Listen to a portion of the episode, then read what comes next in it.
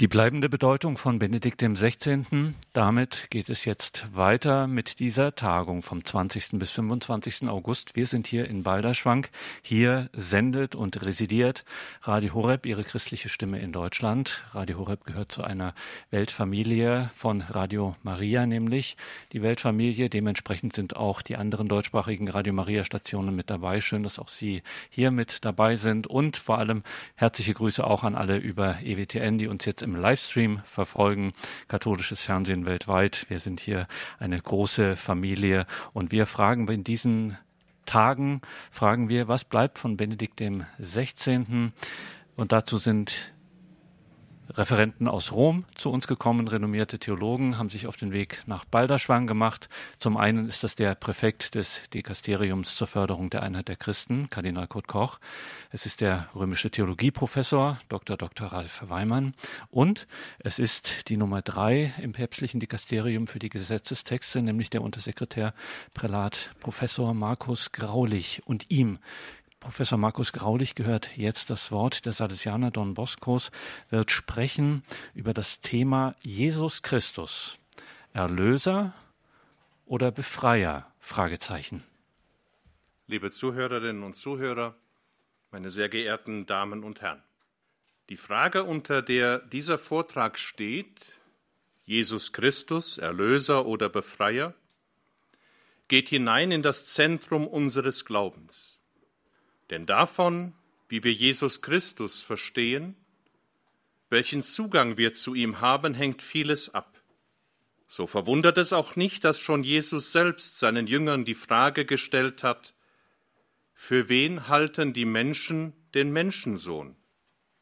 Und nach einigen Antwortversuchen fragt er weiter, ihr aber, für wen haltet ihr mich? Diese Frage bleibt aber nicht nur an die Jünger Jesu gerichtet. Es war auch die Frage der ersten Christen, die der Botschaft Jesu begegneten. Es ist die Frage an die Menschen aller Zeiten, denen der Glaube verkündet wird.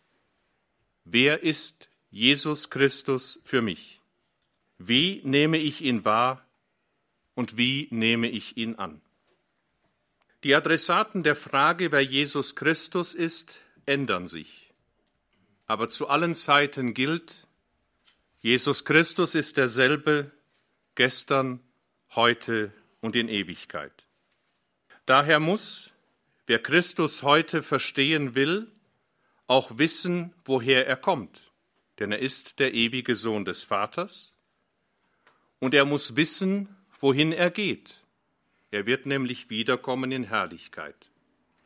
Dadurch werden im Laufe der Geschichte immer wieder neue Aspekte der Gestalt Jesu Christi hervorgehoben, bei deren Betrachtung aber immer darauf zu achten ist, ob sie auch das Gestern, das heißt die Herkunft, und das Morgen, das heißt das Zukünftige im Blick haben. In der Zeit, in der Josef Ratzinger Präfekt der Glaubenskongregation war, gab es in einigen Bereichen der Kirche die Tendenz, Jesus als einen Revolutionär, als einen Befreier wahrzunehmen, der gekommen ist, um die Armen und Unterdrückten zu retten. Dadurch drohte das Verständnis dessen, wer Jesus Christus ist, entstellt zu werden. Es war zusammengeschrumpft auf einen Aspekt, der sowohl von seiner Herkunft als auch von seiner Zukunft isoliert wurde. Die Vorstellung von Jesus Christus als Befreier ist daher eng verbunden mit den Theologien der Befreiung, wie sie nach dem Zweiten Vatikanischen Konzil zunächst in Lateinamerika entstanden sind. Um verstehen zu können, was es bedeutet, wenn Jesus als Befreier und nicht zunächst Christus als Erlöser verstanden wird, muss daher ein Blick auf die Theologien der Befreiung geworfen werden, um das ganze Ausmaß der Fragestellung einordnen zu können. Auf den ersten Blick mag man der Meinung sein, die Befreiungstheologie sei heute überwunden. Bei näherem Hinsehen wird aber deutlich werden, dass sie auch heute in vielen Grundansätzen sogenannter moderner Theologie weiterhin ihren Einfluss ausübt, wenn auch unter einem anderen Namen. Die sogenannten Theologien der Befreiung waren, wie gesagt, die erste große Herausforderung, als der neue Präfekt der Glaubenskongregation Josef Ratzinger seine Zusammenarbeit mit Papst Johannes Paul II. begann. Eine gewisse Faszination strahlte diese Theologie weit über ihre Ursprungsländer hinaus deswegen aus, weil es vordergründig ja um die Sorge für die Armen ging. Was aber dabei vergessen wurde, war die Tatsache, dass es den Befreiungstheologen nicht in erster Linie um eine Hilfe für die Armen im eigentlichen Sinn, also etwa im Sinn der Entwicklungshilfe ging. Entwicklungshilfe ist für Befreiungstheologen systemstürzend und daher stützend und daher zu verurteilen. Den Befreiungstheologien ging es vielmehr um eine revolutionäre Transformation des Systems unter Zuhilfenahme der Theologie. Daraus sollte dann eine neue Welt hervorgehen. Der eingenommenen Perspektive entsprechend wurde der christliche Glaube als Motor dieser revolutionären Bewegung verstanden und als Rechtfertigung für den Einsatz politischer Mittel genutzt. Mit anderen Worten, der Glaube wurde in den Dienst der politischen Aktion gestellt. Immer, wenn der Glaube politisch wird, wird er entfremdet. So wird die wahre Liebe zu den Armen, die zum Glauben gehört, in Wirklichkeit geschwächt. Auf diese Herausforderung der Befreiungstheologien musste eine Antwort gefunden werden. Auf der einen Seite sollte dies dadurch geschehen, dass die falschen Ideen und Ansätze aufgedeckt wurden, die in ihr enthalten sind. Auf der anderen Seite dadurch, dass das richtige Verständnis christlicher Freiheit und Befreiung dargelegt wurde.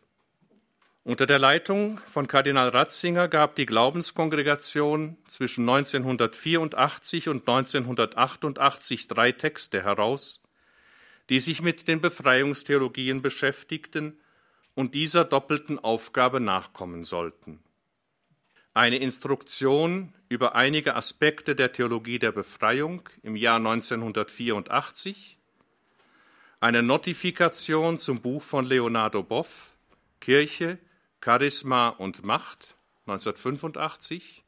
Wer dieses Buch gelesen hat, der sieht darin das Drehbuch für einiges, was wir derzeit erleben, eins zu eins.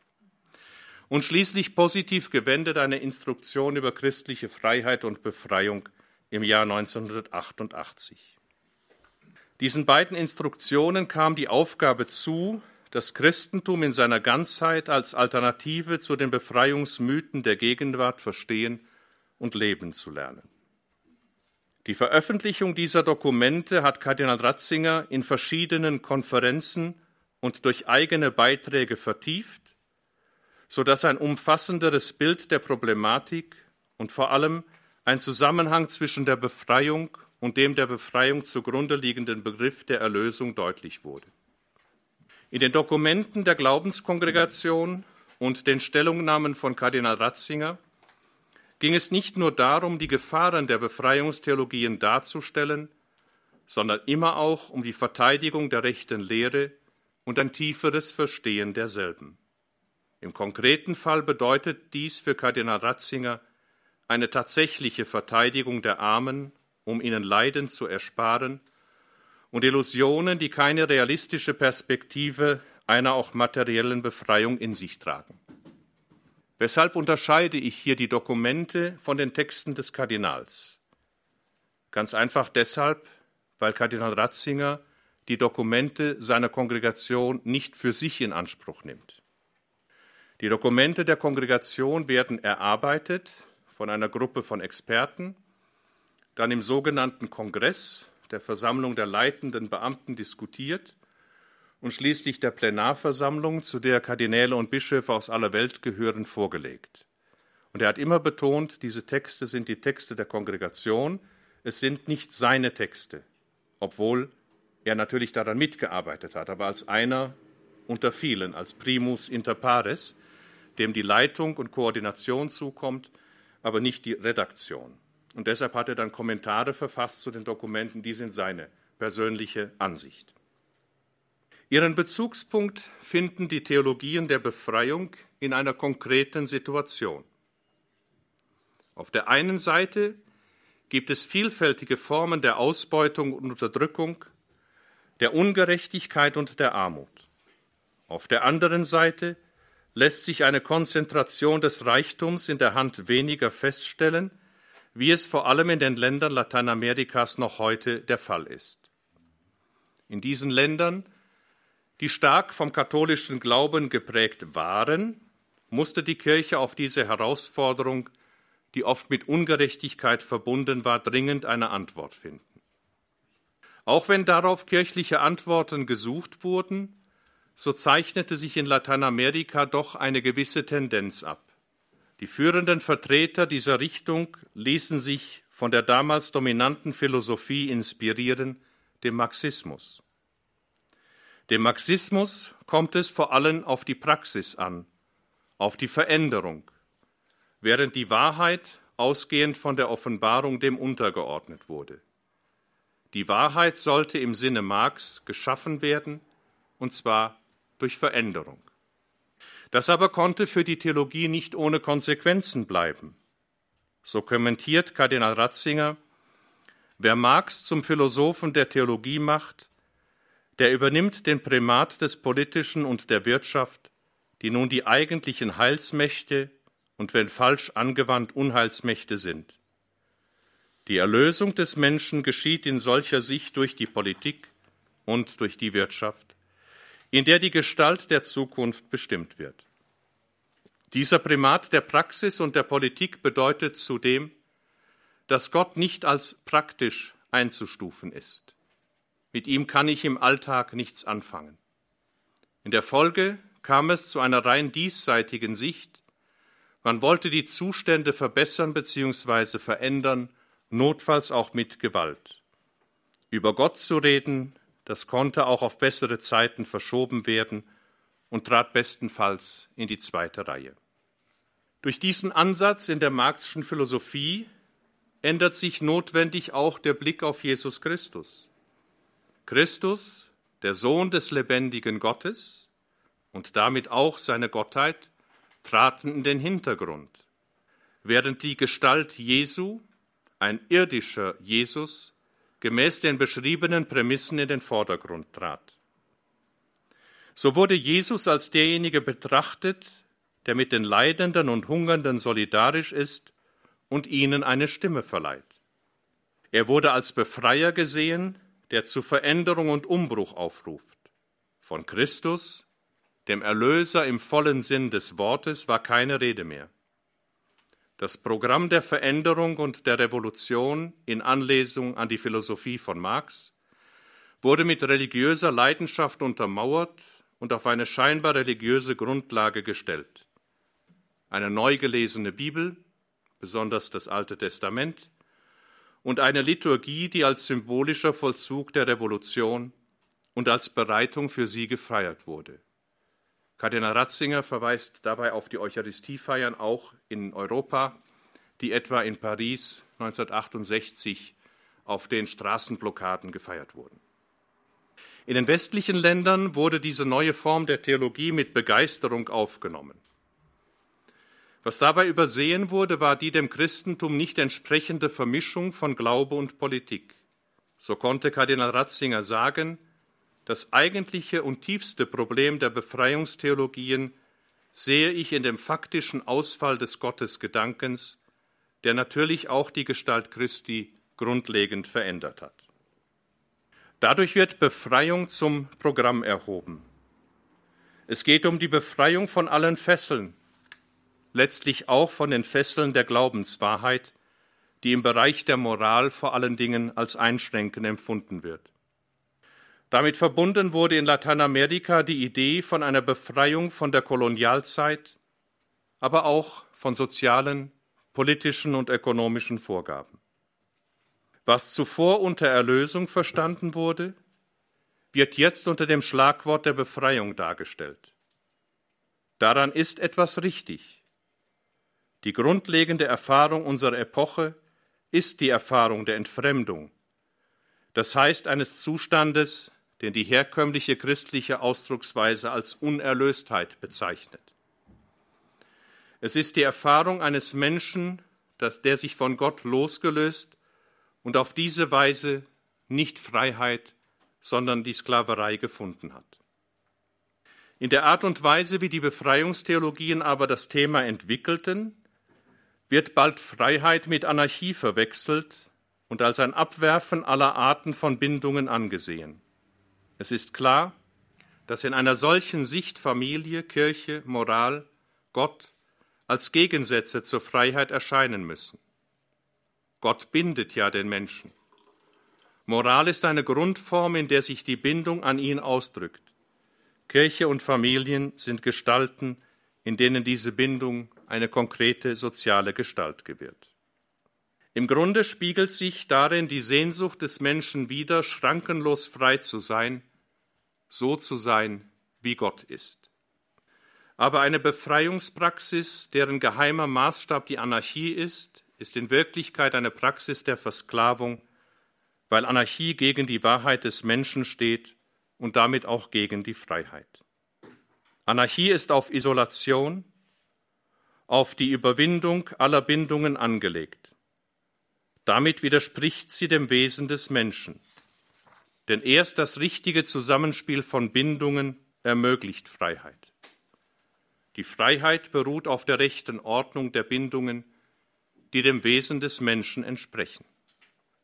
Das Problem der Befreiungstheologen besteht also darin, fast alles auf die irdisch-materielle Ebene zu beschränken und dabei zu vergessen, dass gerade eine solche Einschränkung auf das Weltliche den Menschen unfrei macht. So kann nicht mehr gesehen werden, dass von einem christlichen Standpunkt aus die Befreiung vor allem und primär Befreiung von einer radikalen Knechtschaft ist, die die Welt nicht bemerkt, sondern die sie vielmehr negiert, von der radikalen Knechtschaft der Sünde. Ein Begriff, der sich aber bei diesen Theologen nicht im ursprünglichen Sinn findet. Innerhalb der Befreiungstheologien gibt es eine große Spannbreite, die von theologisch noch korrekten Texten der lateinamerikanischen Bischofskonferenzen und ihrer Option für die Armen über die sogenannte Theologie des Volkes Gottes bis hin zu Ansätzen reicht, die sich eine marxistische Weltsicht vollends zu eigen machen. In den Befreiungstheologien wird daher für den Glauben eine doppelte Gefahr deutlich. Auf der einen Seite droht der übernatürliche Glauben, sich zugunsten weltlicher Theorien, oft inspiriert aus dem Marxismus, zu verlagern.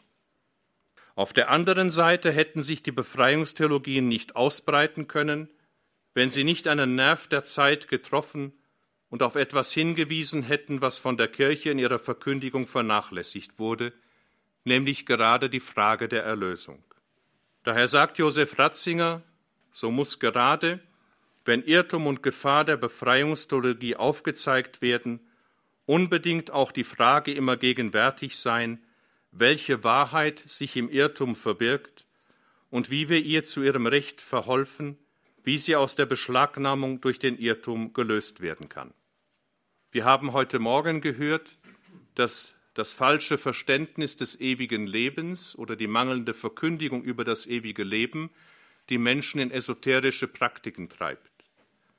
Und genauso ist ein falsches Verständnis der Erlösungsbedürftigkeit des Menschen und der Erlösung, die in Jesus Christus geschehen ist, der Anlass dafür geworden, Erlösung nur noch irdisch zu suchen und mit Mitteln, die nicht christlich zulässig sind.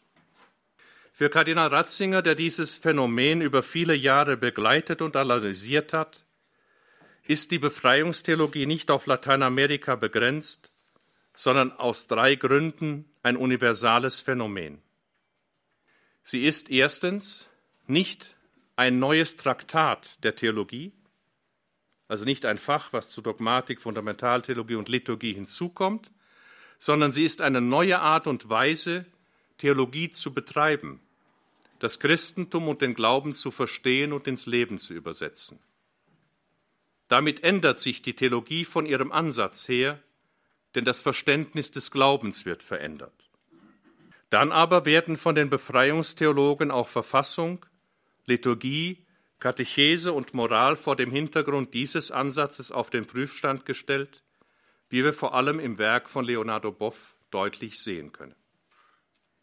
Zweitens hat sich die Befreiungstheologie zwar in Lateinamerika entwickelt, aber ihre Vorgänger wurden in Europa und in Nordamerika ausgebildet.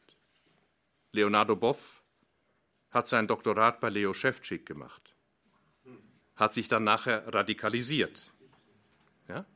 Denn Schewtschik ist der Befreiungstheologie jetzt nicht sehr nahe gestanden. Zudem entwickelt sich auch in Afrika und Asien eine Form dieser Theologie. Und schließlich drittens geht die Befreiungstheologie über die Grenzen der Konfessionen hinaus und will eine neue Einheitsreligion schaffen.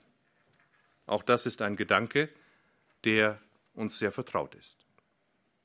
Worin aber bestehen nun diese Theologien der Befreiung? Befreiungstheologie will eine neue Gesamtauslegung des christlichen Glaubens geben. Sie erklärt Christentum als eine Praxis der Befreiung und will selbst Anleitung zu dieser Praxis sein. Da aber die Sicht auf die Wirklichkeit, die hier vertreten wird, eine politische ist, ist auch die angestrebte Befreiung politisch und die Theologie der Befreiung letztlich Anleitung zum politischen Handeln.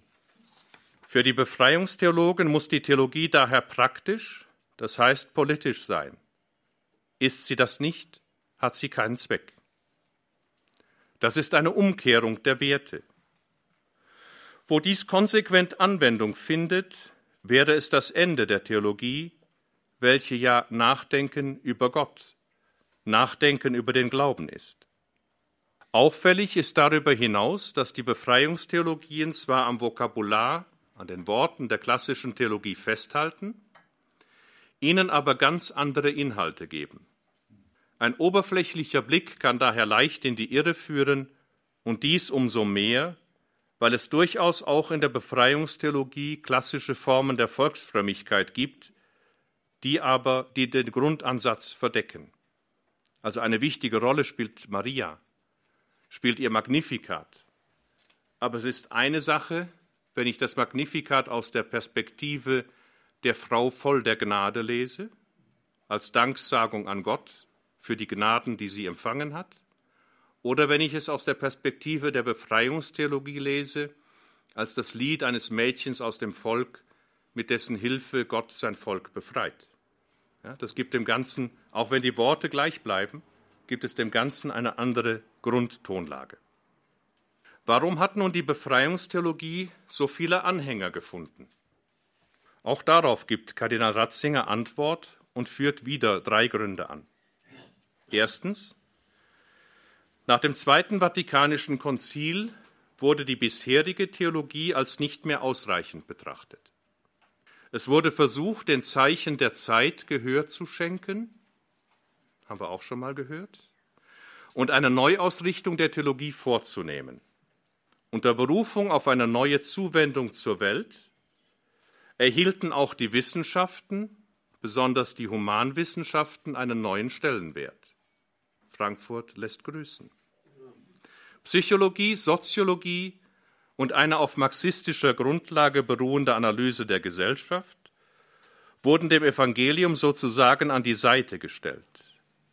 Zudem wurde das Evangelium historisch kritisch ausgelegt und verlor dabei viel von seiner lebensprägenden und vitalen Kraft. Ich komme gleich noch auf diesen Punkt zurück. Zweitens war die Zeit nach dem Konzil geistesgeschichtlich durch eine gewisse Sinnlehre gekennzeichnet. Nach dem Ende des Zweiten Weltkriegs und dem Wiederaufbau in Europa wuchs der Wohlstand kontinuierlich, aber die großen Fragen wie die nach dem Sinn des Lebens wurden nicht mehr beantwortet. Man versuchte, nicht nur in Lateinamerika, diese Lehre zu füllen, und zwar mit Philosophie und mit marxistischen Handlungsmodellen. Drittens. Der Wohlstand in den Ländern der nördlichen Halbkugel stand in starkem Kontrast zur Armut und Unterdrückung in den Ländern des Südens, was nach neuen Antworten verlangte. Die veränderte theologische und philosophische Lage lud förmlich dazu ein, die Antwort in einem Christentum zu suchen, das sich von den scheinbar wissenschaftlich fundierten Hoffnungsmodellen der marxistischen Philosophie leiten ließ. Für die Themenstellung, um die es in diesem Vortrag geht, ist Jesus Christus Befreier oder Erlöser, ist vor allen Dingen der Einfluss der Exegese, der Art und Weise, wie die Bibel auslegt, bestimmend. Hier ging man klar historisch kritisch vor. Das heißt, der Schrifttext wird in seine Einzelteile zerlegt und die Glaubwürdigkeit der Evangelien wird in Frage gestellt. Ein Priester unserer Tage hat diese ganze Vorgehensweise auf den Punkt gebracht, indem er sagte, die hatten damals keinen Kassettenrekorder. Ja? Also wir sagen, ja, das ist dann so und das kommt daher und da ist dies und da ist jenes. Im Grunde, ja, ganz nett. Aber über Jesus erfahren wir nichts. Das ist die Art und Weise der Exegese, die da betrieben wird und nachher bleibt sehr wenig übrig. Dadurch verändert sich wiederum der Zugang zur Gestalt Jesu. Wenn die Schrift nur noch historisch betrachtet wird, bleibt von der Gestalt Christi, des Sohnes Gottes, wenig übrig. Der historische Jesus, den diese Form der Schriftauslegung hervorbringt, ist vom Christus des Glaubens durch einen Abgrund getrennt. Weil den Christus des Glaubens finde ich nicht durch eine historische Analyse der Texte. Der im Glauben erkannte Christus, der ewige Sohn des Vaters, und der als wissenschaftlich vorgestellte historische Jesus scheinen unterschiedlichen Welten anzugehören.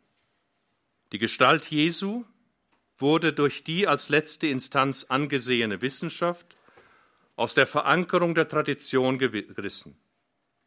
So schwebte nun einerseits die Tradition wirkungslos im Leeren und andererseits musste für die Gestalt Jesu erst eine neue Bedeutung und Deutung gefunden werden. Der Lehre von Christus war auf diese Weise die Grundlage entzogen und das Lehramt konnte keine Orientierung mehr bieten, weil es sich ja offensichtlich von unwissenschaftlichen Methoden hatte leiten lassen.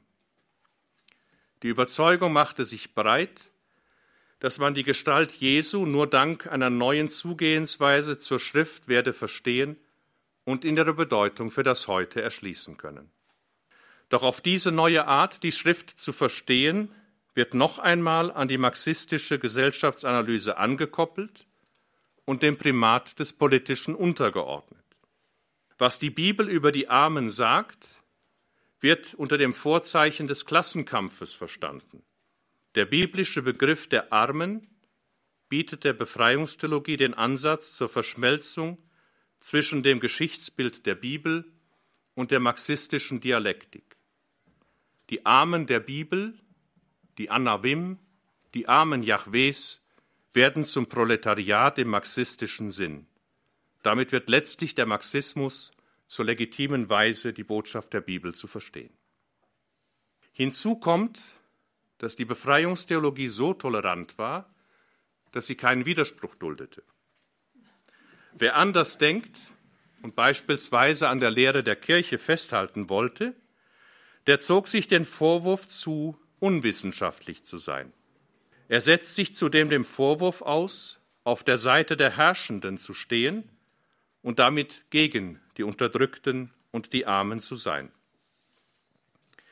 Diese scheinbar wissenschaftlich und historisch unausweichliche Entscheidung legt dann ganz von selbst den Weg zur weiteren Auslegung des Christentums fest, sowohl was die Auslegung Instanz als auch was die ausgelegten Inhalte angeht. In der Befreiungstheologie ist die Auslegungsinstanz der Schrift nicht mehr die Kirche in ihrem Miteinander von Glaubenssinn und Lehramt, von Laien und Hirten, sondern die Auslegung erfolgt durch die Gemeinde, durch die Erfahrung, durch das Volk und durch die Geschichte. Wie die Schrift zu verstehen ist, das hängt von der Erfahrung der Gemeinde ab. Die Gemeinde deutet mit ihrer Erfahrung die Ereignisse, die in der Schrift berichtet werden, und findet so ihre Praxis. Die Gemeinde wird zum Volk, aber nicht im Sinn des Volk-Gottes-Begriffs des Zweiten Vatikanums, sondern als Gegenbegriff zur Hierarchie oder zur Institution im Allgemeinen. Volk ist letztlich wer am Klassenkampf teilnimmt. Die Volkskirche wird zum Gegensatz der Amtskirche. Wer in den 80er und 90er Jahren Theologie studiert hat, der kam an dieser Auslegung der Bibel nicht vorbei. Das Evangelium der Bauern von Solentiname mit Ernesto Kardinal lässt grüßen. Das Lehramt, das von der bleibenden Wahrheit ausgeht, wird dadurch zum Gegner des Fortschritts, weil es der Geschichte und der Erfahrung widerspricht, die als Prozess der Befreiung verstanden werden. Vor diesem Hintergrund werden dann auch wesentliche Grundbegriffe des Christentums umgedeutet, angefangen bei Glaube, Hoffnung und Liebe. Der Glaube wird als Treue zur Geschichte verstanden, wodurch Gott und Geschichte gleichgesetzt werden. Jesus bleibt Gott, wird aber als ein Sichtbarwerden Gottes verstanden, das in seinem Eintreten für die Armen fast schon skandalös ist. Hoffnung wird zur Arbeit für eine bessere Zukunft, Liebe zur Option für die Armen, die wiederum mit dem Klassenkampf in eins fällt. Durch diese neue Herangehensweise bekommt auch der Grundbegriff der Verkündigung Jesu, das Reich Gottes, eine ganz neue Bedeutung. Es wird nicht mehr als etwas gesehen, das hier auf Erden nur in der Gestalt des Senfkorns vorhanden ist und sich erst in der Zukunft Gottes vollendet. Es wird als Praxis verstanden, die es hier und jetzt zu verwirklichen gilt. Für das Reich Gottes arbeiten heißt, die historischen Realitäten umgestalten. Damit werden auch wichtige Unterscheidungen hinfällig, die die Basis für die Theologie darstellen.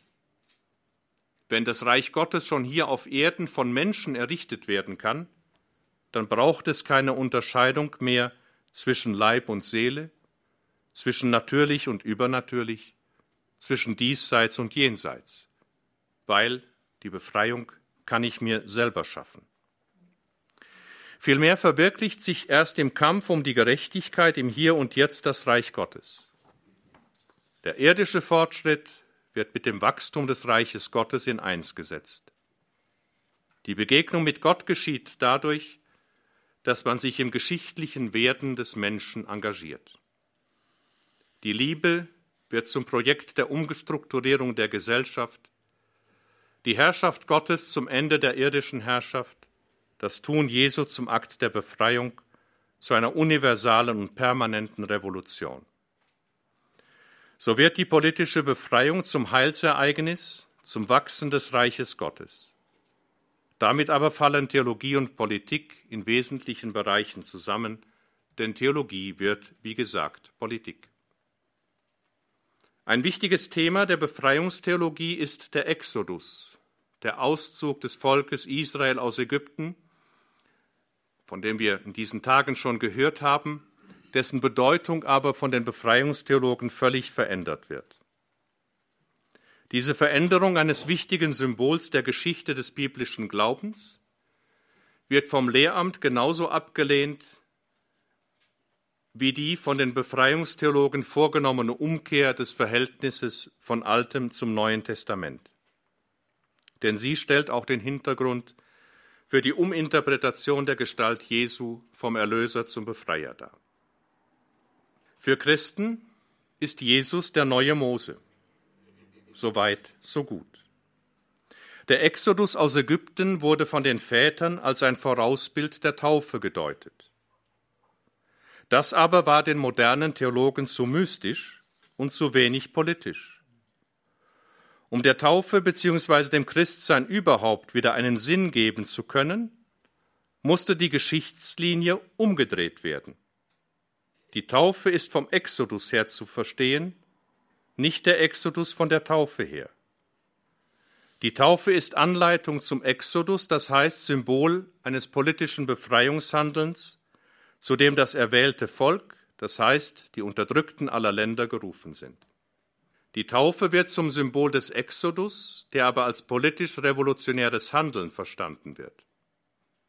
Durch dieses Verständnis bekommt alles, die Lektüre der Bibel, die Sakramente, das Reich Gottes, die Auferstehung, eine politische Dimension. Dadurch wird die Bibel vermeintlich aktualisiert und in die berühmte Lebenswirklichkeit des heutigen Menschen gestellt. In Wirklichkeit aber wird sie verfälscht, denn das Zeugnis der Bibel wird in ihren Grundlinien auf den Kopf gestellt. Der Exodus, eine auch für Christen zentrale Schriftstelle, die in jeder Osternacht verlesen und bei der Weihe des Taufwassers in Erinnerung gerufen wird, wird dadurch total missverstanden. Beim Auszug des Volkes Israel aus Ägypten geht es ja um etwas ganz anderes. Wie wir in diesen Tagen schon gesehen haben, ist das Ziel des Exodus vor allem anderen und über alles andere hinaus der Bundesschluss mit Gott am Sinai, aus dem das Gesetz für Israel hervorgeht.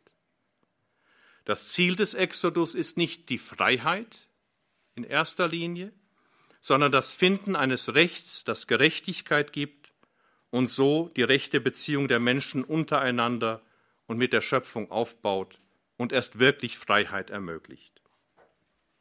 Alles Recht und alle Gerechtigkeit sind nur im Zusammenhang mit dem Bund zwischen Gott und den Menschen zu verstehen, einem Bund, den der Mensch nicht von sich aus machen kann, sondern den er von Gott empfängt. Nur so werden Gerechtigkeit und Freiheit garantiert.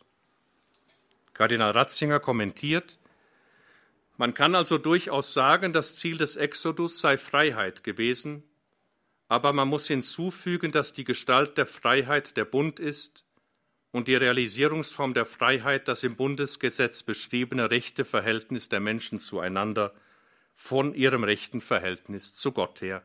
Wir haben gestern darüber gesprochen. Israel kann nur in Freiheit und Gerechtigkeit leben, wenn es dem Bund Gottes treu bleibt und die Gesetze hält. Wie die Geschichte Israels deutlich zeigt, verliert das Volk immer dann seine Freiheit, wenn es, wie die Psalmen sagen, des Bundes nicht mehr gedenkt. So muss man sagen, dass das eigentlich Befreiende des Exodus die Eröffnung des Bundes zwischen Gott und den Menschen darstellt, der sich in der Tora, im Gesetz Israels konkretisiert, das heißt in den Ordnungen der Gerechtigkeit, die die Gestalt der Freiheit sind. Nicht die Tüchtigkeit des Mose führt Israel in die Freiheit, sondern das Eingreifen Gottes. Durch Jesus Christus wird der Bund Israels mit Gott auf die ganze Menschheit ausgeweitet. Der Bund wird allen Völkern angeboten. Damit überschreitet er auch die Grenzen der Politik, denn die Ordnung des Bundes Gottes mit den Menschen ist nicht mit einer politischen oder staatlichen Ordnung identisch. Die religiöse Ordnung des Bundes kann in die verschiedenen staatlichen Ordnungen eintreten, sie fällt mit keiner von ihnen zusammen.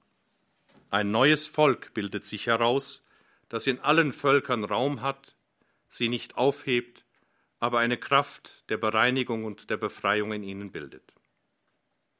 Erlösung, die mehr ist als Befreiung, geschieht dadurch, dass das neue Volk Gottes als eine Gesellschaft gegründet wird, die überall leben kann.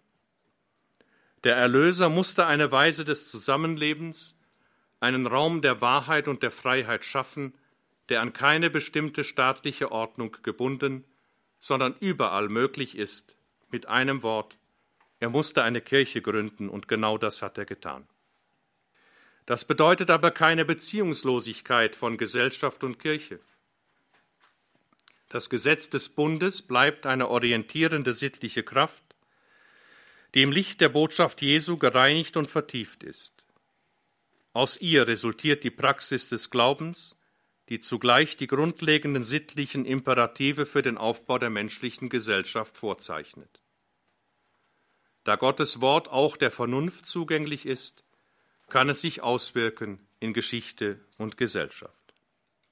Gegenüber der christlichen Sicht wird aber in den Befreiungstheologien das ganze Pascha-Mysterium, das ganze Geheimnis der Erlösung als revolutionäres Symbol verstanden und demgemäß die Eucharistie als Fest der Befreiung im Sinn politisch-messianischer Hoffnung und ihrer Praxis ausgelegt.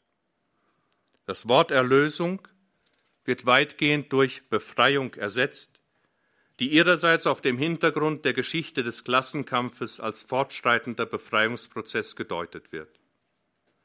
Dadurch aber legt die Befreiungstheologie, wie schon gesagt, auch den Finger in eine Wunde der Kirche und der kirchlichen Verkündigung, die zu wenig darüber gesprochen hat, was Erlösung ist und was Erlösung bedeutet und dadurch dieses weltliche Missverständnis ermöglicht hat. Denn der Mensch von heute versteht die christliche Erlösungslehre nicht mehr. Sie findet keine Entsprechung in seiner Lebenserfahrung. Er kann sich unter Sühne, Stellvertretung, Genugtuung einfach nichts mehr vorstellen. Das, was mit dem Wort Christus, Messias, Erlöser gemeint war, kommt in seinem Leben nicht mehr vor und bleibt damit eine Formel. Auf diese Weise fällt das Bekenntnis zu Jesus als Christus ganz von selber weg. Deshalb wird Erlösung durch Befreiung ersetzt, die politisch verstanden und mit dem innerweltlichen Fortschritt verbunden wird. Dieser Jesus hat uns nicht erlöst, aber er kann ein Leitbild sein, wie Befreiung zu verstehen ist. Wenn aber Erlösung nicht als Geschenk angenommen wird, sondern nur als Anweisung für unsere Selbsterlösung verstanden werden kann, dann ist wiederum die Kirche im überlieferten Sinn ein Unding, ja ein Ärgernis, weil ich brauche dann keine Institution, die mir diese Erlösung vermittelt. Erlösung ist also in der Perspektive der Befreiungstheologien nicht etwas, was mit dem ewigen Leben zu tun hat. Erlösung wird als Befreiung im Hier und Jetzt gedeutet. Alles wird auf das Hier und Jetzt, auf das beschränkt, was der Mensch machen und was der Mensch erleben kann. Grundlegend ist bei all dem die Praxis, nicht die Wahrheit, denn Aktion wird als Wahrheit gedeutet. Das allein Entscheidende ist die Praxis, Orthopraxie ist die neue Orthodoxie. Dass Gott sich um Menschen sorgt, dass er uns liebt, dass er in der Welt wirkt, das kommt bei diesen Theologen kaum zur Sprache. Dass eine menschliche Tat, nämlich eine Sünde, Gott beleidigen könnte, ist zu einem unvollziehbaren Gedanken geworden. So besteht für die Erlösung im klassischen Sinn des christlichen Glaubens ja überhaupt kein Anlass mehr, weil es kaum jemanden einfällt, dass die Ursache für das Elend der Welt und der eigenen Existenz in der Sünde zu suchen wäre. Deshalb kann es natürlich auch keinen Sohn Gottes geben, der in die Welt kommt, um uns von der Sünde zu erlösen und der dafür am Kreuz stirbt. In ihrer Übertreibung und in ihrer extremen Position leisten die Befreiungstheologien der Kirche dennoch einen Dienst. Denn sie weisen hin auf einen Mangel an Glauben, einen Mangel an Bekehrung in der Kirche, einen Mangel an, das, an Verständnis für die Grundbegriffe des Glaubens. Es wird nicht mehr gesehen, dass wir alles von Gott empfangen. Vielmehr steht das Selbermachen im Vordergrund. Deshalb kann nur ein Mehr an Bekehrung und an Glaube jene theologischen Einsichten und jene Entscheiden der Hirten ermöglichen und wecken, die der Größe der Frage entsprechen. Dabei geht es vor allem darum, hervorzuheben, dass Erlösung wichtiger ist als Befreiung. Denn es ist gerade die persönliche Sünde, die in Wirklichkeit den ungerechten sozialen Strukturen zugrunde liegt. An dieser Wurzel und nicht am Stamm oder an den Ästen des Baumes der Ungerechtigkeit müsste man ansetzen, wenn man wirklich eine menschliche Gesellschaft will. Es handelt sich hier um grundlegende christliche Wahrheiten, und doch werden sie mit Geringschätzung als entfremdet und spiritualistisch zurückgewiesen. Befreiung des Menschen kann auf drei Ebenen gesucht werden. Als soziale und politische Befreiung, als Befreiung zur Schaffung eines Menschen in einer solidarischen Gesellschaft oder eben als Erlösung, als Befreiung von der Sünde, die wiederum die Ermöglichung einer Gemeinschaft mit Gott und einer Gemeinschaft der Menschen untereinander ist. In den Theologien der Befreiung kommt die dritte Dimension, die eigentlich theologische Dimension, kaum mehr oder gar nicht zum Tragen, da die Gemeinschaft der Menschen untereinander auf die solidarische Gesellschaft verkürzt wird. Sündenvergebung, Erlösung fügt nichts hinzu und bewirkt nichts, was für den Menschen von Belang wäre. Denn die Liebe ist politisch geworden. Sie besteht in der Umstrukturierung der Gesellschaft vom Privateigentum an den Produktionsmitteln aus. Die ethischen Kriterien sind in die politische Effizienz verlagert und die Be Begegnung mit Gott vollzieht sich durch das Engagement im geschichtlichen Werden der Menschheit. Die Vergebung der Sünden wird belanglos und ihres Inhaltes beraubt. Sie hat keine Folgen. Christus als Erlöser spielt demnach keine Rolle mehr. An Christus glauben heißt nun gleichzeitig an das Abenteuer der Geschichte glauben, so zitiert Josef Ratzinger, einen der maßgeblichen Theologen der Befreiung. Mich hat es sehr schockiert zu sehen, wie einer unserer Mitbrüder in seinem Studienhaus in der Nähe von Jerusalem sein Zimmer gestaltet hatte. Da hing das Kreuz und daneben war kein Bild des Papstes, sondern das Bild von Che Guevara. Und auf der Konsole lag die Maschinenpistole.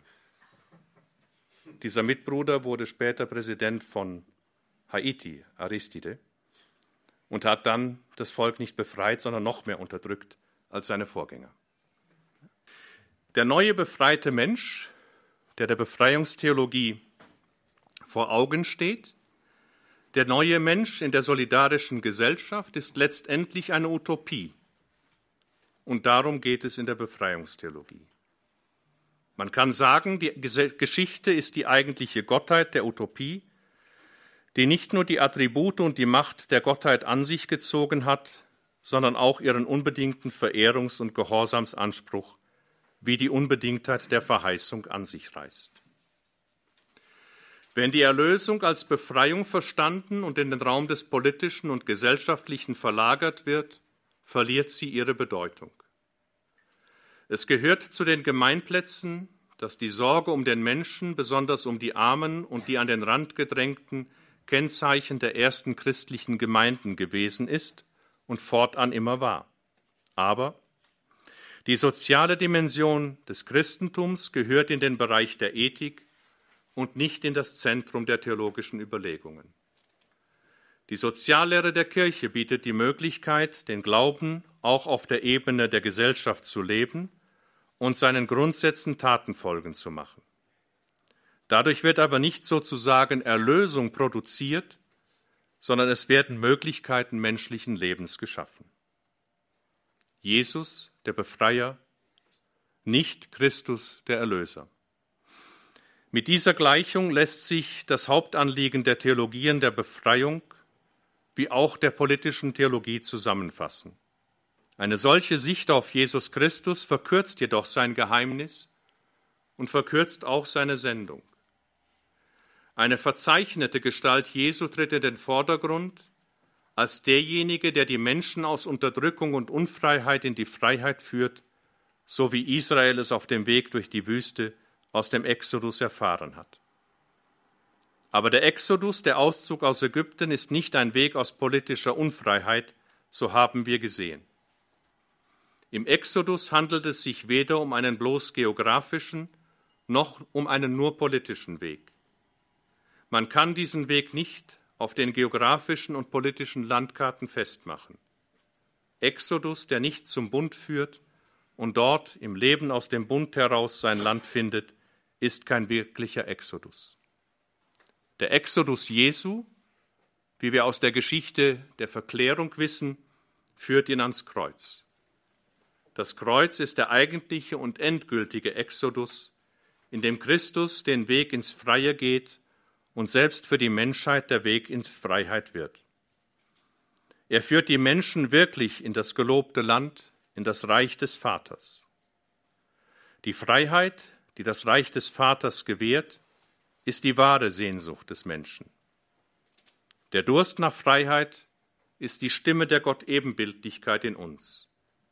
Es ist der Durst, zur Rechten Gottes zu sitzen, wie Gott zu sein. Ein Befreier, der den Namen verdienen will, muss die, Tor, die Tür dorthin aufstoßen und alle weltlichen Formen der Freiheit müssen von dort ihr Maß nehmen. Man könnte sagen, ein Befreier, der nicht auch Erlöser ist, der nützt den Menschen nichts. Auch bei den Jüngern Jesu, wir sind ja ausgegangen von der Frage, ihr aber, für wen haltet ihr mich? Auch bei den Jüngern gab es damals schon eine falsche Zuordnung von Freiheit und Befreiung. Man erwartete, dass Jesus gemäß irdischer Kriterien handelte. Dafür steht Petrus, der Jesus zurecht weiß, als er nach der Verklärung von seinem Leid spricht, das er auf sich nehmen muss. Petrus möchte einen Exodus ohne Kreuz und damit eine Utopie. Dem stellt Jesus die Forderung der Nachfolge entgegen. Die existenzielle Entsprechung zum Gedanken des befreienden Weges ist Nachfolge als Weg des Kreuzes und damit als Weg ins Freie und Befreiung. Diese Nachfolge darf sich nicht auf eine eigene Vorstellung von Jesus beziehen. Wenn man Jesus als den irdischen Befreier betrachtet, führt das zu einem Teufelskreis, der in nichts anderem endet als in einer weltlichen Utopie. Jesus Christus ist Erlöser und nicht nur Befreier. Erlösung hat eine viel weitergehende Dimension, die man den Menschen nicht vorenthalten soll. Jesus als den Befreier und nicht Christus als den Erlöser in den Mittelpunkt zu stellen, trennt Christus im letzten auch von der Kirche. Denn der Würdetitel Christus ist von Anfang an Teil des Bekenntnisses der Kirche gewesen.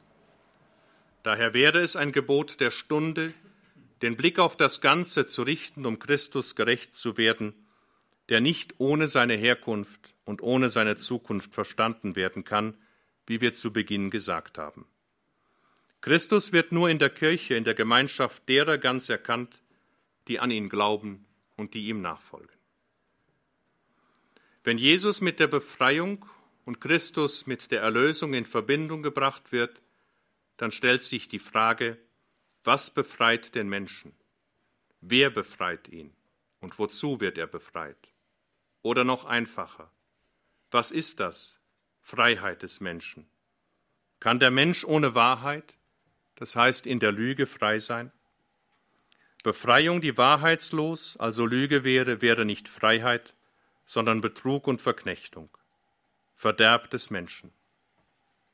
Freiheit ohne Wahrheit kann nicht wahre Freiheit sein, also ist sie ohne Wahrheit auch als Freiheit nichtig.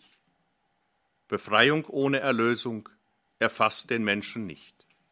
Jesus Christus ist der Befreier, weil er der Erlöser ist. Vielen Dank für Ihre Aufmerksamkeit.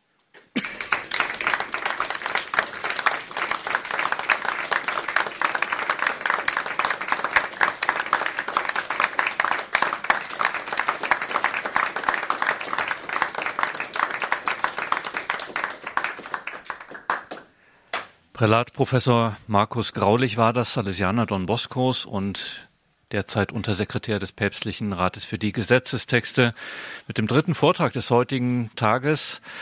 Jesus Christus, Erlöser und Befreier. Wir sind mitten in der Tagung die bleibende Bedeutung von Benedikt XVI. Eine Tagung in Balderschwang, dem Sitz von Radio Horeb, ihrer christlichen Stimme in Deutschland. Auch Radio Maria ist mit dabei und EWTN ist mit dabei. Und es ist so, wir hören drei Vorträge jeden Tag hier aus dem Almhof Lesser in Balderschwang, wo diese Tagung äh, stattfindet. Und im Anschluss an diese Vorträge haben Sie, liebe Zuschauerinnen und Zuschauer, liebe Hörerinnen und Hörer, Gelegenheit, Fragen zu hinterlassen, die wir dann heute Abend diskutieren werden mit unseren drei Gästen. Kardinal Kurt Koch, der hier nach Balderschwang gekommen ist, der Präfekt des Dikasteriums zur Förderung der Einheit der Christen und der Theologieprofessor Ralf Weimann, der auch aus Rom hierher gekommen ist. Und natürlich Prälatprofessor Graulich wird auch für Sie da sein und Ihren Fragen dann Rede und Antwort stehen. Rufen Sie gerne an. Wir, unsere Hörertelefone sind jetzt freigeschaltet. Es ist die 083 28 921 Ich sage Sie gleich nochmal die Telefonnummer. Wie gesagt, es gibt einiges zu bereden. Wir haben heute einiges gehört, nicht erst gerade eben, aber auch und gerade eben. Da gibt es sicherlich Gesprächsbedarf. Also hinterlassen Sie gerne Ihre Frage. Das Hörertelefon ist ab jetzt für Sie da. Die 089 517 008 008. Mein Name ist Gregor Dornis. Ich wünsche Ihnen weiterhin viel Freude in Ihrem Programm.